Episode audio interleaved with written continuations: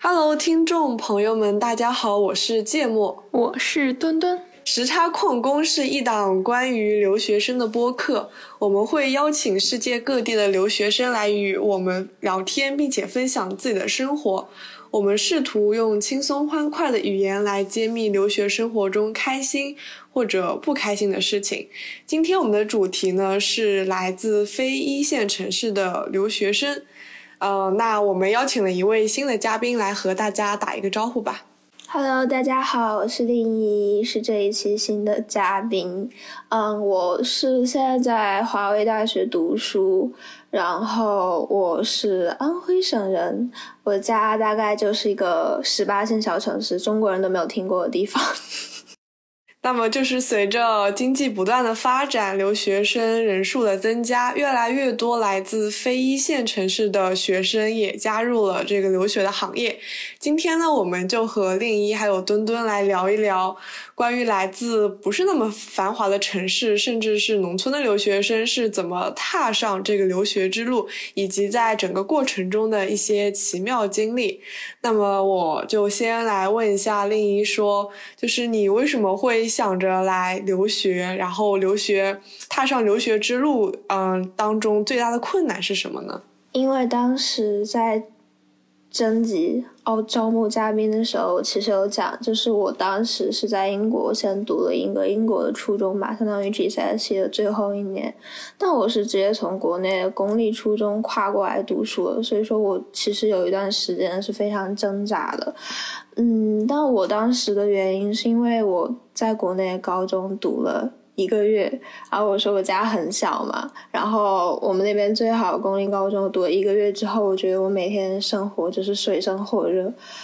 我有点受不了了。然后我当时其实是有抑郁症和焦虑症的，然后就我父母就是我问了父母说我可以走吗？他们说如果你想的话，然后我就说那就来英国吧，然后就这样稀里糊涂的开始了。那你就是当时如果初中刚去英国的话，因为是公立过去的嘛，会有感觉什么特别不一样的感觉吗？就是国内的初中跟国外的初中。非常非常非常非常不一样，就是它完全是两个世界。说实话，因为我当时是随便找，因为我当时整个封闭自己嘛，然后我就随便让我妈托朋友找了一个中介。然后我觉得主要就是一个信息差嘛，就是可能大大城市，然后他们身边的人啊、亲朋好友啊，他们接触这种低龄留学会更多一点。但像我们就是身边其实很少见这种例子。然后我就让我妈随便找一个朋友托一个中介，然后就是。嗯，中介其实是把我坑惨了，然后去了一个冲城那地方，我其实讲出来可能就大家都不知道，因为那地方在，呃，它其实临近 Bristol，在 Bristol 大概二十分钟火车的地方，但它是一个非常小的 town，它甚至都不是一个市。然后那个学校属于说一个地区性名校吧，附近的人可能会比较喜欢把小孩送过去。他从可能从三岁两岁的小孩子就开始提供全日制寄宿服务。然后他从幼儿园、初中、高中一条龙服务，对。然后他的课程选择非常多样，对。哎，那我有点想问，就是如果说你本那个初中就已经在英国读了，可以说对英国比较熟悉了，为什么在大学的时候还会选择英国呢？为什么不考虑一下其他的国家？嗯。因为就是我其实有想过要不要一起升一下美国，但我太懒了。因为升美国的话，可能还要再考考 API、SAT 啊之类的。我就是因为在英国读高中，所以就是读了 A level，就就有点懒，不想折腾。所以你，所以你觉得你在英国整个留学就是这么小过来，其实你觉得你的整个留学生涯算是挺愉快的吗？嗯，大体上是愉快的吧。第一年。但其实你要说我一直都很快乐也没有。第一年，第一年大概读那一年初中最后一年嘛，相当于英国的初中是两年制的，然后我直接来读初三吧，换算一下，然后还是直接从公立学校，国内的公立学校过来读，然后整个人就相当于整个被大震惊、大落后，然后。我不是说国内教育体系落后哈，就是我个人的知识储备量落后，然后我就开始疯狂的自学自学，每天熄了灯之后查完寝，偷偷偷偷溜下楼到自习室读书的那种，然后，然后第一年就是被排挤嘛，就就因为已经有小团体了，过去的时候，然后有很多大家都互相抱团，交换生、留学生，然后不同国家的人，但是我当时属于说无人可以抱团，就整个被排挤，然后那种学校属于说就一定要有社交生活才可以，所以第一年还蛮痛苦。可以理解，我刚来英国读读书的时候，也有这种感觉。虽然是本科，不像是初中、高中，就是可能抱团的更加严重一点。但是刚从国内来的时候，我也有这种感觉。但就是像你刚刚说，你是一个来自一个可能十八线小城市，然后我们可能普通人都没有听说过的一个城市。那就是对于当时把你送送你出去，呃，送你出国留学，你父母或者你身边的人对你。就就是这么小出国留学，有什么自己的就是别的看法之类的吗？就是 like 为什么不好好待在国内，就一定要出国留学这个样子呢？对啊，其实就是可能我父母帮我，因为怎么讲呢？就是我我我这个人的话，我从小讲不好听点，可能有点六亲不认吧。但就是我跟亲亲戚之间关系都很淡，但估计是我父母帮我挡住了。我我据我就是像我。我血缘关系上的奶奶，甚至就是来跟我讲，就在我在在送，就是我快要出发的时候吃践行饭的时候，就一直在跟我讲说啊，你女孩子啊，你不要出国啊，在国内读不挺好的吗？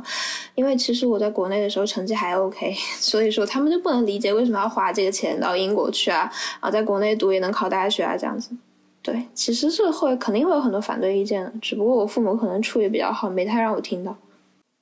那我觉得你父母还挺好的，那就是。呃，那你之前在国内的时候，就是来一直在一个小地方，然后突然到了英国。虽然除了英国，除了伦敦以外，也都很村啦。但是你刚从一个中国的一个十八线到了一个可能英国的一个农村或者英国伦敦的话，你当时就是呃内心有什么受到震撼的地方，或者会感觉呃很不一样的感觉吗？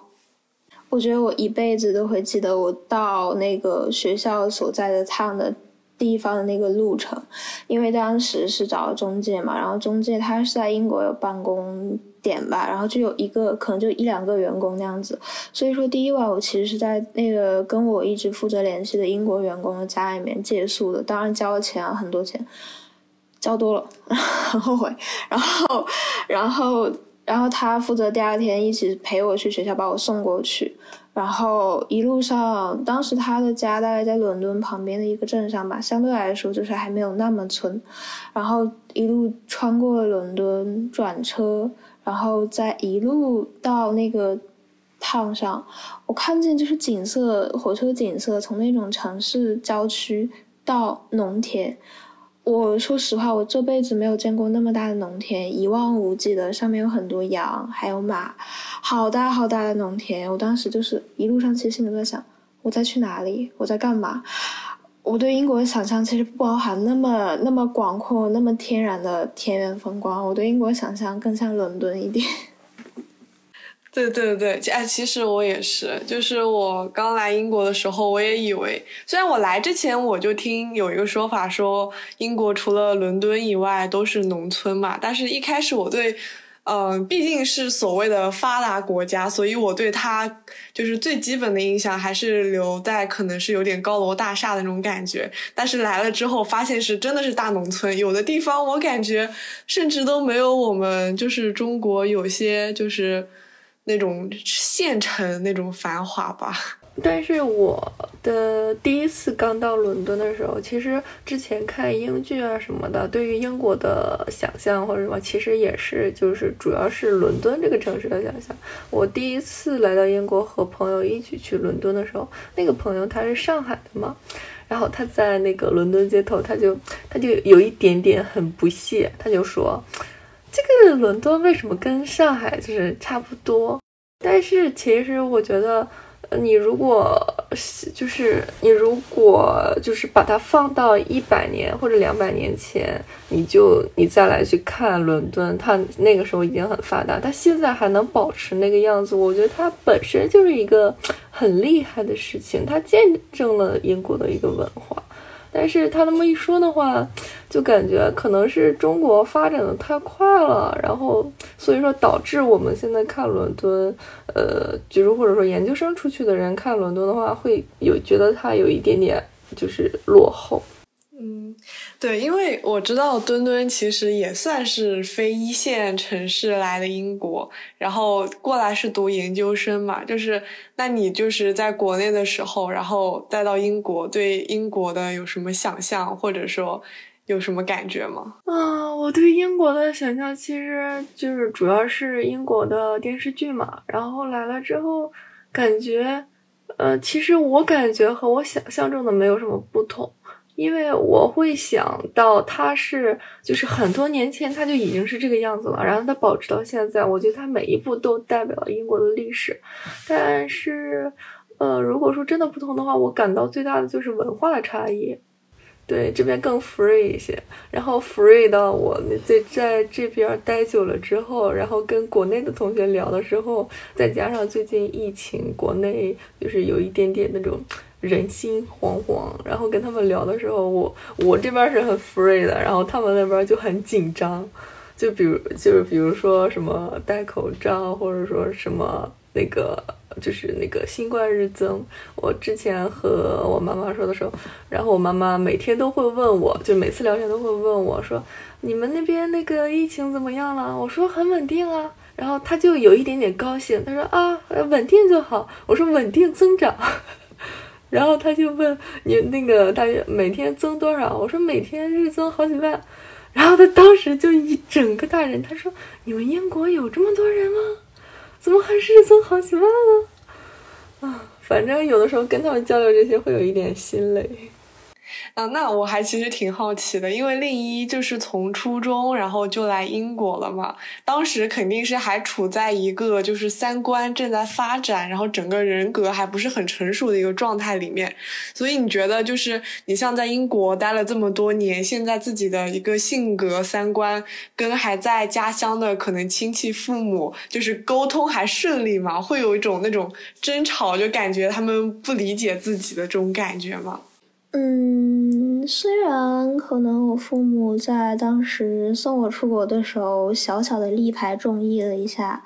但是其实我的抑郁，当时的抑中度抑郁症和轻度的焦虑症，其实和他们是有关系的。所以说，我们的我们之间的关系不能算是那种很传统意义上的非常亲子和睦的家庭关系。对，然后。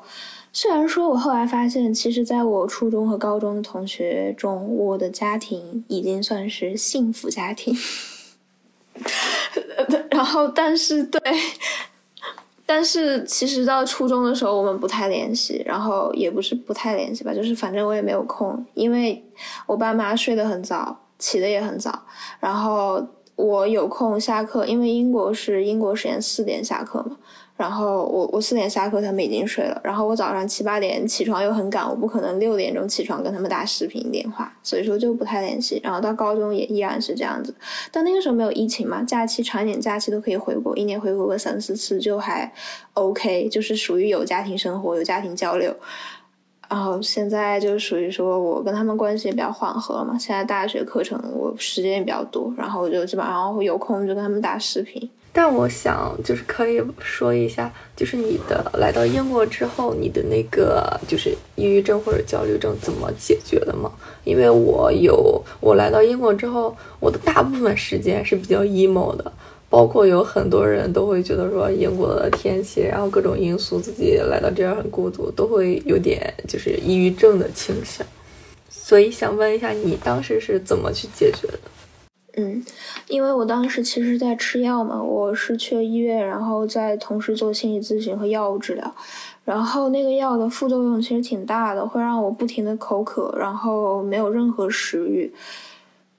嗯，但是确实可以让我就是整个人进行到那种比较麻木、强行麻木的状态里面。所以说那个药，我觉得对我情绪稳定是提供了很大帮助的。但是到英国之后呢，一是我没有带很多药，因为我当时已经就是被副作用弄得不堪其扰，我已经想停药了。所以到英国大概一个月之后，我其实是没有听医生的嘱咐，我私自停药了。这不好，不要学。如果真的医嘱要吃药的话，还尽量坚持吃药。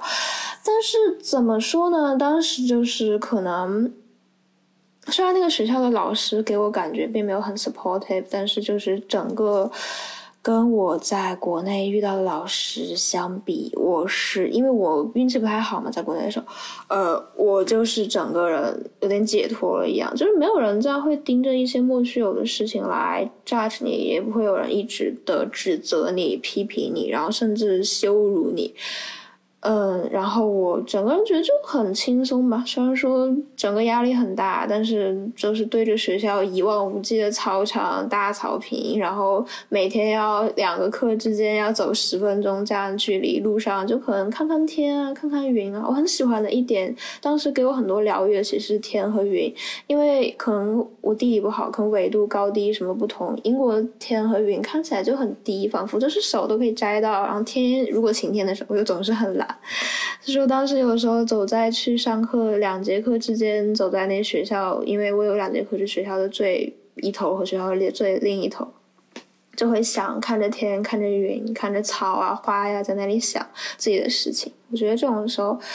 就可能环境差异会给我一个情绪释放的条件吧。对。也就是说，回在英国之后没有再进行药物治疗，也就是说没有去医院寻求这种治疗，而是说就是自己去慢慢去，就是一步步克服，对吗？对，因为，嗯，怎么说呢？当时。因为我在来英国之前，其实相当于 gap 了 gap 了一年吧，在专门治病做治疗，各种各样子。那所以说，基本上当时控制在一个算是稳定的状态了。然后当时心理咨询师也跟我说，就是你看你现在主要的这个源头，焦虑的源头是你父母嘛？你现在到了英国之后，远离了你父母，你应该会好转。确实如他所言，远离了焦虑的源头就好转了。但是我感觉英国对于这个抑郁或者焦虑，他的他对学校对学生这种心理健康方面的重视还蛮重的。我之前赶丢的时候，我那个就有一点点这种焦虑，什么，因为那个论文很重要嘛。然后我就跟那个跟学校说，然后我说我心情有一点丧，然后有一点抑郁的倾向，就想延期。然后他就给我延了一周，然后之后每天还会。不是不是每天，是差不多有个六七天，他那个学校的那个呃团队支持团队，他就会打电话问我，问我的各种情况，然后问我那个心理怎样，然后也一直有跟我发邮件交流，感觉他们这边做的还是蛮蛮注重学生这个心理方面健康。啊！但是我之前那个听你说你那个初中就过来了，但是我就是对，因为我没有去国外读过初中，然后我会就是包括大众人会有一个误解，他会觉得说初中的课程就是两边差异比较大吗？还是说就是这个难度是，尤其是数学这个难度是国内更难一点，还是说国外它也一样，但是我侧重点不同呢？啊，我很负责任的讲，数学确实要比国内的初中简单很多。嗯，但是别的东西可能要难一点。怎么说呢？就是我其实安徽的中考化学考了两分，加上就是加上附加分，差两分满分，这就算一个 OK 的水平吧。但英国初中的数学，呃，不不化不是化学，我完全不能，我就是完全不能。就是完全不能驾驭，我在我在化学课上甚至就是做题做到崩溃，我哭了，我当着老师面掉眼泪，那是我第一次就是当众我哭出来，因为他太难了，他一定让我做，我真的不会。那个化学书很厚，它跟国内就是，其实我在国内的化学也不能算好吧，我只是做题做很多，做题熟练工，然后英国他要懂原理，然后还要背那些名词。我真的好痛苦，我真的不会做。但数学就很简单，数学它初中也分 set，像我们学校是分 set 的，像什么它什么 high 啊，然后什么二一二三这种三个班呢。然后像我们一班的就是很多中中国人几乎都在一班，然后然后然后大家这种一班的人还会被自动选一个课叫进阶数学，就是 Further Math 嘛，高中也有，初中也有。初中的进阶数学其实我们没上过课，但不知道为什么最后还是考了 A star 就。就反正他那个说是有微积分内容，但其实是很简单、很简单、很简单的微积分。然后我也不知道他的那个 great boundary 是什么，反正感觉就是我把我会做的都填完了，然后就 A star。其实有一半可能不会吧，我不知道他们的 great boundary 到底有多低。但是数学很简单，但别的科目就很难。像化学我觉得很难，生物我也觉得很难。然后，然后还有就是一些选修课，像选修课就是他们。就就像科学是必修嘛，什么生物、化学、物理，选修课可以选什么商务啊、经经济，我们好像有开，好像没开，记不清了。商务、经济，然后什么食品营养，然后又是什么戏剧，然后艺术、宗教学这种乱七八糟。如果选这种就很难，因为国内你完全没学过。对，嗯。说实话，我现在学，我现在在读大一嘛，然后我的专业就是哲学、政治、经济。我觉得这讲出来可能要掉马，如果认识人听到，都没关系。就是 哲学、政治、经济，这算算是个很文科的专业了。对，我跟你说，真太巧了，你知道吗？我当时我国际高中，然后我读的课程也是 A level。然后呢，我当时高一的时候读的相当于是英国 IGCSE 英国的初中东初中的东西吧。然后是我们一年就把 IGCSE 给读完了。然后从高二的时候开始读 A level 课程，所以其实我跟你读的是差不太多的。然后我觉得很缘很有缘分的就是。我当时申请学校也升了 PPE 这个专业，我也升了华为的 PPE，我已经拿到了华为 PPE 的 offer 了，你知道吗？我差点就去读那个学校了，但是为什么没有呢？是因为。他要求我雅思小分六点五，但是我写作的那个小分，我死活怎么考就是考不到六点五。后来我高三那年暑假还跑到台湾又去考了两遍，就是考不出来，所以我后来就没有去华为读，我就后来就去爱丁堡读那个。呃，但是爱丁堡那个时候没有 PPE 这个专业，所以我读的是呃经济与政治这个专业。哦，当时我高中的时候其实是对这种哲学、政治这种文科其实是有带着一丝那种理想主义、有点幻想的。所以我当时不仅申请了华为的 PPE，我甚至还申请了 UCL、LSE 和牛津的 PPE，因为我当时 A level 的成绩还挺好的。但是呢，后来就被拒得很惨，因为这个专业真的。很难，你知道吗？我甚至被 UCL 给放到了最后三四月份的时候把我拒掉，我整个人就是大崩溃的状态。我说为什么？为什么要把我拒掉？但是后来就后来上了大学，读了一年的那个政治和经济。呃，政治，我后来是把哲学当做我的那种 optional course 选修课嘛。然后我后来发现，政治和哲学这种东西呢，你让我去学，我是蛮开心的；但是你让我写 essay 呢，就太痛苦了。所以说我后来就把我专业给换了，我就去读经济去了，就是哲学和。政治啊，哲学、哲学和政治就直接当我的就是 like 兴趣爱好这个样子。天呐，我感觉读哲学的人都好厉害，哎，而且你差一点就成为另一的学姐。要要要我讲一下我们两个还有什么渊源吗？就是其实我主升的是经济，我只升了华为的一个一个华为的 PPE，然后被录了我就去了。其实我华为的经济的 offer 也拿到了，然后我是跟 LSE 有仇，就是我我恨我痛恨这些学校，为什么？就是我们那年因为疫情嘛，他本来说四月应该是 final deadline 嘛，他挪到了五月，然后他五到五月他又延期了一次，他五月又从五月初延期到五月中，然后他在他。最后一次延期的倒数第二天，把我拒了。拒绝理由是：虽然你背景很优秀，然后听我们的 cos selector 说你很好，但是今年竞争太激烈，很多和你一样的人都被拒了，所以你也被拒了。我真的恨他一辈子，那种煎熬，那种痛苦，因为我升了牛，因为我升了剑桥，然后从十月等到最后，就是那种恨意，就是无法掩盖，对吧？对吧？对吧？就是对。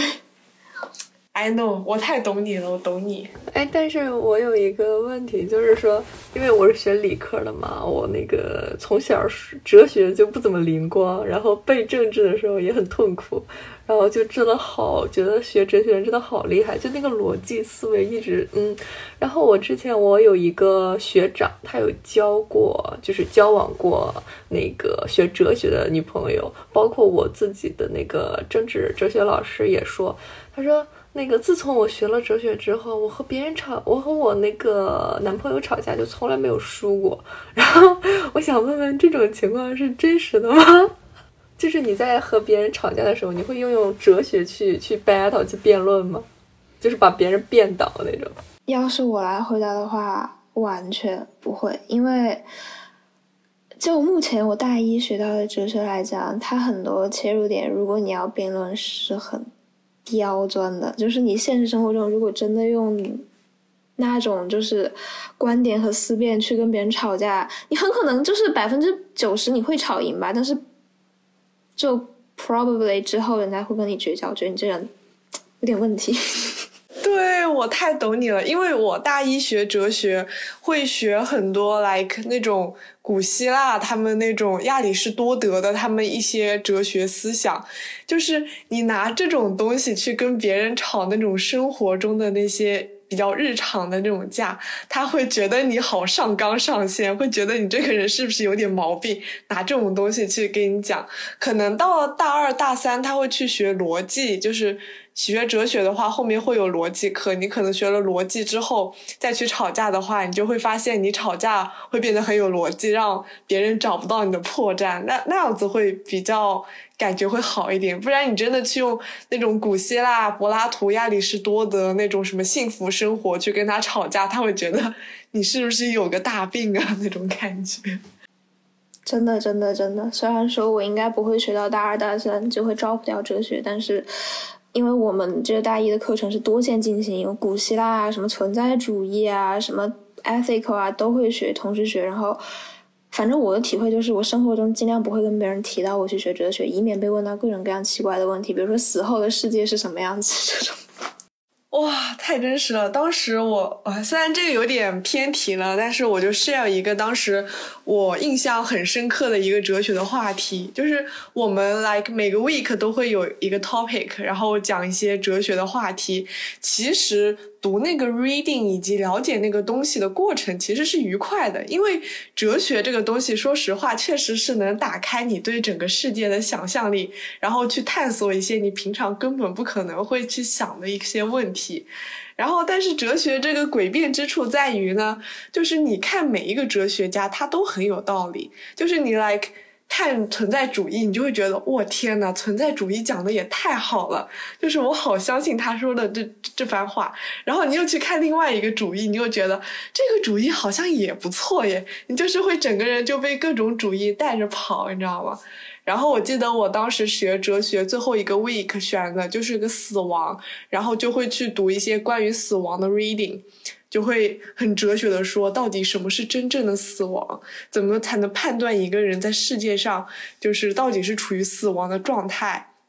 还是没有死亡？就是不只是一个生理的判定吧？因为具体是大一的事情了，我也不太记得了。但是我印象里，哲学还是一门很有意思的科目，但是。也确实学起来写 essay 是有点痛苦的。那另一，你在学哲学的时候，你又觉得哪个 topic 让你觉得这个哲学非常有意思吗？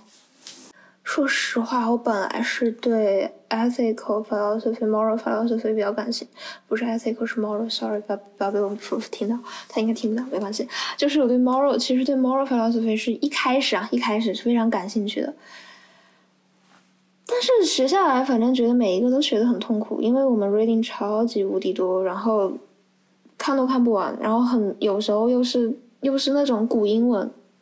就很痛苦，真的是痛苦加倍。然后完了还要写 essay，写 essay 真的会要我的命。那所以说学下来也就也没有热情了，然后就反正只想着赶紧招标。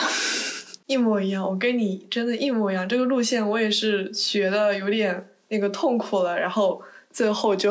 就分掉了。呃，我那个最近国内有一个比较热门的一个呃老师叫叫那个呃刘琴，好像是这个，我不知道你们有没有了解过。他是讲哲学的，他出了一本书叫什么《哲学讲义》，我不知道你们有没有看过吗？如果有看过的话，能不能从哲学的角度告诉我，他这本书值不值得我买？我没看过这个书，我也不知道这个老师，但我觉得反正我的水平不足以给别人的书单提供任何建议。那我来说，就。呃，首先呢，我也是不知道这个老师的，但是你说的那本书我知道，甚至我把那本书加入了我的读书清单里面。虽然我目前还没有把它翻开来过，所以我也其实提供不了什么特别有用的建议。但是呢，如果你想稍微了解一下哲学的话，有一本书叫做，我也忘记了，是我高中的时候读的，就是好像叫做什么哲学家都在想什么，就。我具体忘记书名了。当时我为什么会想学哲学呢？就是因为当时看了这本书，那本书里面介绍了很多哲学家不一样的思考的一些观念，而且讲的都说实话挺浅显的，所以让我盲目的以为我能学好哲学，你知道吗？结果后来上了大学之后，我发现根本不是一回事，哲学比我想象中的还是难太多了。特别是像我这种学 A level 的。我们高中的时候其实是没有经历过写正式的那种 essay 的那种流程的，所以一开始一一进大学，让我写一篇带 reference 的 essay 的时候，简直我太痛苦了，我我根本就不知道怎么写，所以我写第一篇的时候，我 like 就是不知道该怎么写，然后就只能去问老师、问同学，然后才能艰难的开始写第一篇。啊，另一当时开始写 essay 的时候有这种感觉吗？有非常有，就是首先你说那本书我也看过，《上帝掷骰子》嘛，它的主标题应该是“上帝掷骰子”嘛，副标题是“哲学家们都在想什么”。这本书我也看过，在我初中还是小学初中的时候，对。然后完了就是 essay 这个问题很痛苦，因为我上大学要交的第一篇 essay 是哲学的，就是学写经济的，其实我还 OK，虽然现在经济没有一个要交的 essay，然后写政治的我也还 OK，但是写哲学的真就是一个。巨大的痛苦就是你让我写，我有一个选修课是要写两千字的，然后它是百分百 essay base，就是两千字决定我这门课成绩。但我都没有写哲学的一千字那么痛苦，就是那种痛苦是我这辈子也不想回忆，但马上又要经历的。我马上又有一个丢九号，就是哲学一千字 again，就嗯，而且确实就是我像我 level 的选课是数学、进阶数学和经济。就听上去就是我没有经历过什么特别多的 essay writing 的训练，但其实我高中的时候就写过几个比赛的那种 essay，就也是一千五啊、两千啊这样子，就还 OK。虽然那个时候写的，现在回去看可能可能就是说狗屁不通，但是。但是稍微写还是能写出来的，除了对 reference 的格式一头雾水。后来发现我们学校其实有 student handbook，但我没有看，我就我是我们学校好像要求是哈佛的引用，但是我好像没有用，所以就给我大大的扣了。我当时也很懵啊，就是也不知道该怎么搞。那我其实挺好奇，你觉得就是因为你之前你有提到过你有点那种那个抑郁症之类的，你觉得就是？来学哲学会对这种心灵上的一些东西会有一些带来一些治愈或者帮助吗？我觉得不会，我觉得我觉得完全不会，因为相当于说，因因为我的问题是抑郁和焦虑嘛，然后我想越多会越焦虑。让我想想看啊，那个人是不是叫 Mill Stott？他他的理论，他那个应该是 Moral Philosophy 的。领域吧，然后完了，我的第一个 topic 其实是在 bug 里面选了 Mill 的观点，就是讨论 Mill 的他的 topic 就是，你是宁愿当一个痛苦的苏格拉底，还是当一只快乐在泥巴里打滚的猪？我学过这这个东西，我也学过，当时我还记得，而我们老师当时还让我们投票来着，说你想当痛苦的苏格拉底还是猪。然后我记得当时很多人选了苏格拉底，我甚至感觉我那个时候也可能选了苏格拉底。但是你让我现在选，我觉得当一只快乐的打滚的猪其实也挺不错的，你知道吗？对，当时甚至还学过什么缸中脑，然后老师还会问你，你想就是活在虚幻的那种快乐当中，还是那种现实的痛苦当中？然后所有人都说宁愿活在现实的痛苦当中，也不愿意活在那种虚幻的快乐里面。但现在又回过来看，而且我大一的时候那个还没有新冠嘛，就大家还是处于一种线下讨论、其乐融融的状态里面。但是现在经历了这么多事，从新冠，然后最近国际又开始就是政治不太平衡，开始打仗之类的。现在感觉 peace 真的是一件非常困难的事情，就是这样子，就是过了经历了这么多事情之后，甚至觉得这种虚幻的快乐好像也是能带来一种慰藉的。虽然我感觉这种方法好像是在逃避现实，但确实是我内心比较真实的想法，就是说。哎，但我想问一下林一，就是你学哲学，你们就是你所在这个专业和班级，中国人的比例多吗？非常少，非常少，非常少。就是怎么说呢？我们这一届中中国人，我不包含不包含非大陆籍，因为不知道，没有联系和他们，我也没有遇到过。我在所有三八的课上面。我们 cos 的一个香港人都没有遇到过，台湾人也没有，所以说不包含非大陆籍学生。呃，使用微信的中国裔不知道具体国籍，这一届只有四个，而且而且我不知道为什么感觉大家非常卷。虽然说虽然说我可能是最大的混子，但是就具体好像是有一天早上六点半有一个人问了一个问题，三个人立刻回答了他。我 我可能大一的时候会卷一点，但是我现在已经大三了，我已经是一个合格的 混子了。like 就是我不会起这么早了，我连早九的课我都是为了能多睡一会儿，然后会把早九的课给换到中午或者下午去。哎，就是这个样子。啊，我们这个哲学这个话题扯了很远了，我们再试图回到我们这个主题，关于非一线这个问题，好吧？那另一就是你，嗯，在读完大学之后，有考虑过回到自己的家乡吗？还是国内的大城市？还是继续留在英国这个样子？很诚实的回答，我从来没有考虑过回家乡，这这事情甚至不是一个选项。嗯，然后至于。要不要回国嘛？现在这讲我我真讲不好，但大就如果说从我内心的想法出发的话，呃，百分之七十我是想继续留在英国的，呃，因为其实我现在回家已经是那种格格不入的状态，就是就感觉就好像呃是是是谁写的诗啊？我现在语文很差，就就好像就是说嘛，就是好像家乡在船的那头，我在船的这个头，就反正我现在。回家就感觉自己像个局外人，格格不入那样子。对，嗯，乡愁。哎，但我想问一下啊，嗯，没有任何冒犯意思，就是学哲学的人在国外，尤其是在英国的，他的那个就业方向是什么？呃，我还真我还真不知道。我个人感觉啊，就是虽然我短暂的学哲学只学了一年，但是我觉得学哲学的话。就是文科类的那种工作应该都可以吧，或者我感觉真的想学哲学，最后肯定会读博去做 research 这种这种相关，或者当老师这个样子会比较多一点。因为我觉得我和令一就是我们俩其实最后还是 focus on 经济这个方面，我感觉我们俩可能最后都是会去做经济金融相关的工作，个人感觉对吧？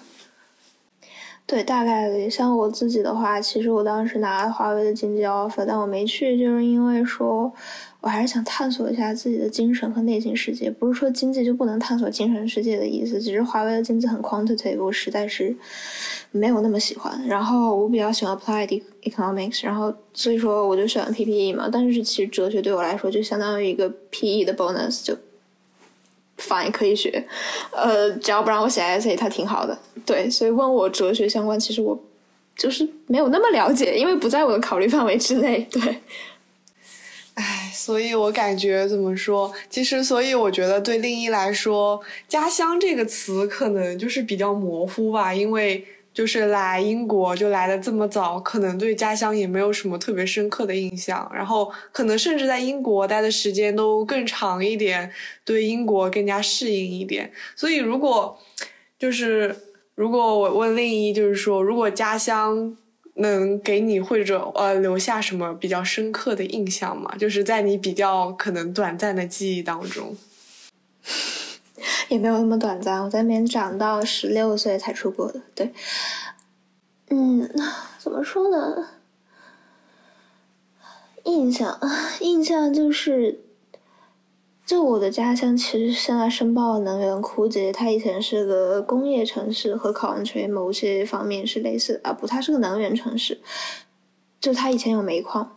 然后可以想象，就是在脑海里面，家里面总是那种灰扑扑的天，然后绿化做的很差。呃，相对来说，在能源城市里面其实还算 OK，但就是他再努力也是那个样子嘛。绿化做的有点差，天灰灰的，然后总是很多人，然后大家口音基本上在街上讲话都很重，就再就是一个灰灰的地方。嗯，所以其实我还挺好奇的，因为我个人对于我来说，哦，我我没有出国这么早嘛，我甚至就是。高中也是在国内读的，我是本科才来的国外，所以其实我来国外也没有几年。但我有一个很明显的感觉，就是其实我觉得我在家，就是就是可能说在中国的时候和我在英国的时候，我感觉我整个人的状态是很不一样的，就是。就像我之前其实，在某一期，呃，就是我的播客里面也说过，就是我在英国的时候，就感觉自己更像一个独立的个体，没有那么的社会网络来束缚住我，可能会更加注重于探索可能自己的内心世界，或者是探索整个外部世界这个样子。嗯，但是我在国内的时候呢，就是因为我的所有的亲戚啊、朋友啊、家人都全在身边，我可能会嗯花更多的精力，可能在社交或者这种方面，所以对于内心自己的探索，可能反而是少的。但很奇怪的是，可能是我个人的问题吧，我在国内其实是会保持一种更轻松的状态，可能我个人会比较喜欢跟我家里人的沟通、社交什么的。所以我不知道另一有没有这种，就是在国内和国外的时候是完全不一样的感觉。然后，但是如果即使有不一样的感觉，我相信你是不是也更喜欢在英国自己独自，然后探索自己的这种感觉呢？是的，我的状态是非常非常不一样的。在国内，相当于我是一个封闭的，我完全封闭自己，就是没有人可以，没有人，没有人可以让我的情绪产生太大的波动，除非是跟我爸妈吵架这样子。呃，因为我出来比较早嘛，然后曾经的同学现在真的讲不上话，就没有别的任何意思，就真的就是字面意义上的讲不上话，然后。朋友的话，很多也都是在国外交到的嘛，然后他们回国之后散落在各个大城市，然后，然后对，然后我回家基本上就是自闭，然后就封闭自己，加上我家那个地方真的是没有任何好玩的地方，我天天说考文学很无聊，但那个地方比考文学还可怕，就没有任何新鲜的事情，然后我整个也在。同的世界里面，我我就是讲一个可能对我家乡的人会比较冒犯的话，但我就好像从一个文明世界回到了一个不那么 civilized 的世界里，就属于说我会傻傻的排队，然后我永远在队伍的最后，所有人都在我前面，永远是对我真的是很痛苦。然后我我讲普通话嘛，我我家乡口音的话也讲不太好，然后完了会被出租车当成外地人绕路。就就对，嗯，我那我记得墩墩其实也算是就是在国内，就是也算是一个非一线嘛。就是你的城市是属于是什么类型的呢？也是那种资源型吗？嗯，我的城市其实，你如果说我的城市的话，其实它属于呃新一线或者说二线那样，毕竟是一个省的省都。然后，但是我所在的那个区，它的经济非常落后，然后就是也很偏远。平常的话，就是经常回老家，或者说在县城里或者什么之类的，呃。我我那个再加上我从小上学，从幼儿园开始就一直在另一个地方上学，所以我在那个地方，我在我自己的家乡那个地方，就是也没有朋友，然后各种它各种娱乐设施也很就是灰蒙蒙的，呃，它更偏向于一个呃旅游城市，还是说什么？它工业也不，就是它现在处于工业也不发达，旅游也不发达，就什么都不发达。就是，所以他才有一点点落后，嗯，然后也是没有回去之后也没有朋友，然后娱乐设施也没有很多，然后我也会感觉我从国外的时候也算比较 free 比较自由吧，我感觉我的性格还是蛮 open 的，呃，虽然我研究生才出去。但是回来之后，我会有一种感觉，就是我要把那些东西要忘掉。它更多的像我去做了一个梦，因为我所留学的城市和我现在就是呃父母所生活的城市之间的消费水平相差了好几个 level。嗯，那另一来，呃，可以先讲一讲，就是当时刚出国，对国外的物价或者有什么感受？其实我我我家的消费水平它不低，因为它以前有煤矿，还是很富裕的。曾经现在资源枯竭了，就逐渐变穷，逐渐变穷。但它的物价并没有降，相对在国国内来说，也不是什么就是物价很低的城市，对，就很小。就就很令人费解吧，然后，呃，但但跟英国比肯定还是差很多的。就比如说，就像刚才提到的水果啊什么的，但其实有时候回国我还会觉得水果好贵啊，因为尤其是有一次我买了一个橙子吧，好像一个橙子要十八块，就在国英国好像只有两磅啊，挺挺好的。但英国两磅我可以买一袋了，就是就是有时候我不太懂这个物价到底区别在哪里，然后。但刚来的时候是有点震惊，就是忍不住换算嘛，乘九乘九乘九，那个时候还八点九啊，九点几啊，这样子，九点一二这样子，就是乘九乘九乘九。后来后来就不算了，因为我从小其实就没有什么节约钱的意识，这就被我爸妈养的很大手大脚，然后 就后来就不算了，然后就逐渐适应。这个我倒是没有感觉太太挣扎或者太震惊，只是就就我就好像接受了。然后开始加入，挺好，蛮蛮不错。对于我来说的话，其实我感觉在日常生活倒还好，甚至英国的肉我是觉得很便宜的，虽然不是很好吃，就是吃那种猪可能会有点味道之类的，但是我觉得这边的肉总的来说还是很便宜的。就是让我可能震惊的比较贵的是一种，就是在国内可以随便买到的东西，在这里就很贵。就比如说大白菜，我知道大白菜在东北可能都是什么几斤、几十斤这样子一买的，但是我之前在 Tesco 买大白菜，就是一颗就是很普通的白菜要一磅多，一点二五磅，我我就是印象很深刻，我就想就这么一个普通的白菜换算成人民币就要就要八九块，这也太贵了吧？就。但其实，如果是一些小饼干，特别是那种垃圾食品，什么蛋糕啊，这种是很便宜、很便宜的，甚至你就是人民币十几块，你就能买到一块就是死齁甜、死齁甜的一块小蛋糕。所以在英国就是非常容易胖，因为这种甜品就非常的便宜。然后还有就是可能是中餐会比较贵吧。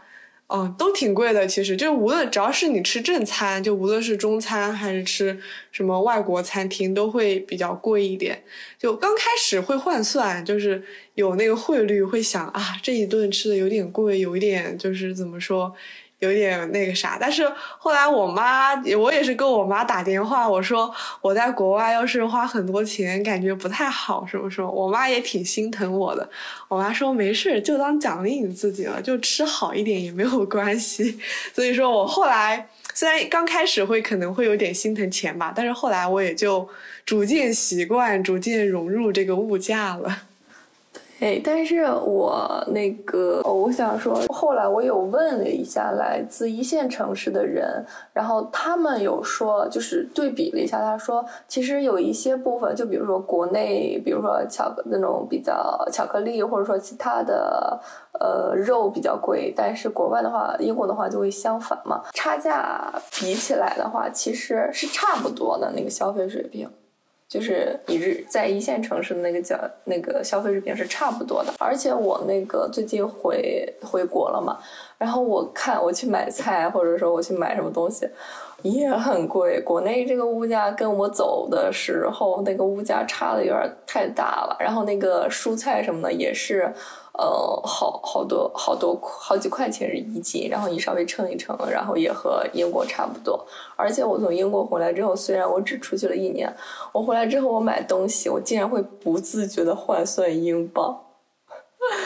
就是我买了东西之后，我会我会我会自己换算，哎呀，这个今天花了多少多少磅，花了多少磅，然后看到那个水果标价，哦，这个一磅一斤或者两磅一斤，天啊！我觉得这个真的，我当时从英国刚回国的时候，我也会在那边换算，甚至吃个汤包我都在那边算。我天呐，这要放在英国得多少钱啊？国内这样好便宜什么的，就一一开始回去就有点那啥，但是在国内也就是待了一段时间之后，就会没啥感觉了。我在国内为什么感觉不是很深呢？因为我不会自己去买菜，基本上。感谢我的父母，每次都给我准备好菜，所以我每次都能直接吃上饭，就不需要自己去买菜、买东西啥的，就可能感感受的印象就没有那么深吧。就其实我可能反了，我我回国就是看见二十多块，刚刚回的时候就刚回那几天，二十多块、三十多块，好贵啊！我还反应不过来这是人民币，然后然后看到二十多块、三十多块，好心疼啊，好贵啊，怎么这么这么怎么这么贵？笑死我了，可以理解，毕竟在英国看待久了，都是一一二块、三四块的，一回国看到二三十块，我就觉得哇，太离谱了。对我之前一个学姐跟我说，她说她现在都拿，就是在英国待久了之后，她拿那个一磅当做一块，当做一块这个一块人民币这样这个概念，她去使用，她。看什么东西觉得一磅的话，好便宜哦，什么什么之类的。然后，但是我刚开始来的时候，我看到那个麦当劳，它有一个那个一磅的一个汉堡。我当时我会觉得有一呃一磅的不叫汉堡，叫什么 muffin 也不是吗？然后他那个我看到那个我会有一点不理解，这么贵十块钱就给我这么一扁扁的东西，真的好不划算。但是当当我到第二个学期，然后赶丢的时候，我会感觉麦当劳真的好良心，就又便宜又好吃，而且还省事省时间，我特感谢麦当劳。我我也是，我就是不知道吃啥，就是不想做饭的时候就去整一个麦当劳吃吃，就是这种样子，就非常的方便。就是说生存料理，只要活下去就行。对，另一你你就是觉得有没有觉得就是国内的话就会吃的好一点，但是来了国外都得自己做什么的，就会有一点痛苦呢？因为我初中在村里没有好吃的中餐，高中也在村里依然没有好吃的中餐，只是比初中那地方稍微好了一点。而且点外卖还有限制，英国就是这种学校它是很多，尤其我一直住寄宿学校嘛，我就很很不自由，然后用厨房都要提前预约干嘛的，所以说我到大学之后报复性做饭，就是报复性做饭，就就突然变成厨子，每天都在做饭，翻新花样，什么烤甜点啊，搞烘焙啊，然后做这个菜系那个菜系，就通通来一遍，就是。哎，那令一，你是不是做饭一定很好吃？嗯，不好吃我就不会做。真好，羡慕会做饭的，有点挑食。你是挑蔬菜还是挑肉食？蔬菜，然后口味我都挺挑的，就是挑剔。嗯，对，要要不然我就会不吃。对。但是我在英国有一阵儿，我就不想做饭，因为我做饭比较难吃，然后不想做，然后也不想吃，然后也不想订外卖。然后就一整个饿，然后最后饿到我就，就饿过那一阵之后我就不饿了。然后我跟我妈说这种经历，我妈说你是想成仙儿吗？对，经常这样。有时候赶丢的时候实在是太忙了，没空吃饭，就是一天三顿速冻包子。